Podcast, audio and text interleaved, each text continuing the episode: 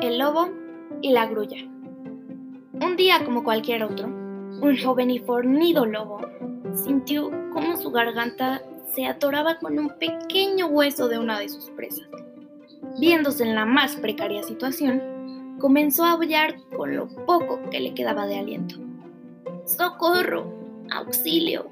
¡Ayúdame y serás recompensado! Los animales del bosque ignoraron las palabras del lobo, ya que todos sabían que él no era de fiar. Sin embargo, una grulla que caminaba por ahí escuchó sus lamentos y decidió ayudarlo. Con su largo y delgado pico entró en la garganta del lobo y luego de haber extraído el hueso, exigió el pago prometido. Sin embargo, el lobo sonriendo y rechinando de dientes, exclamó, ¿Qué es lo que me pides?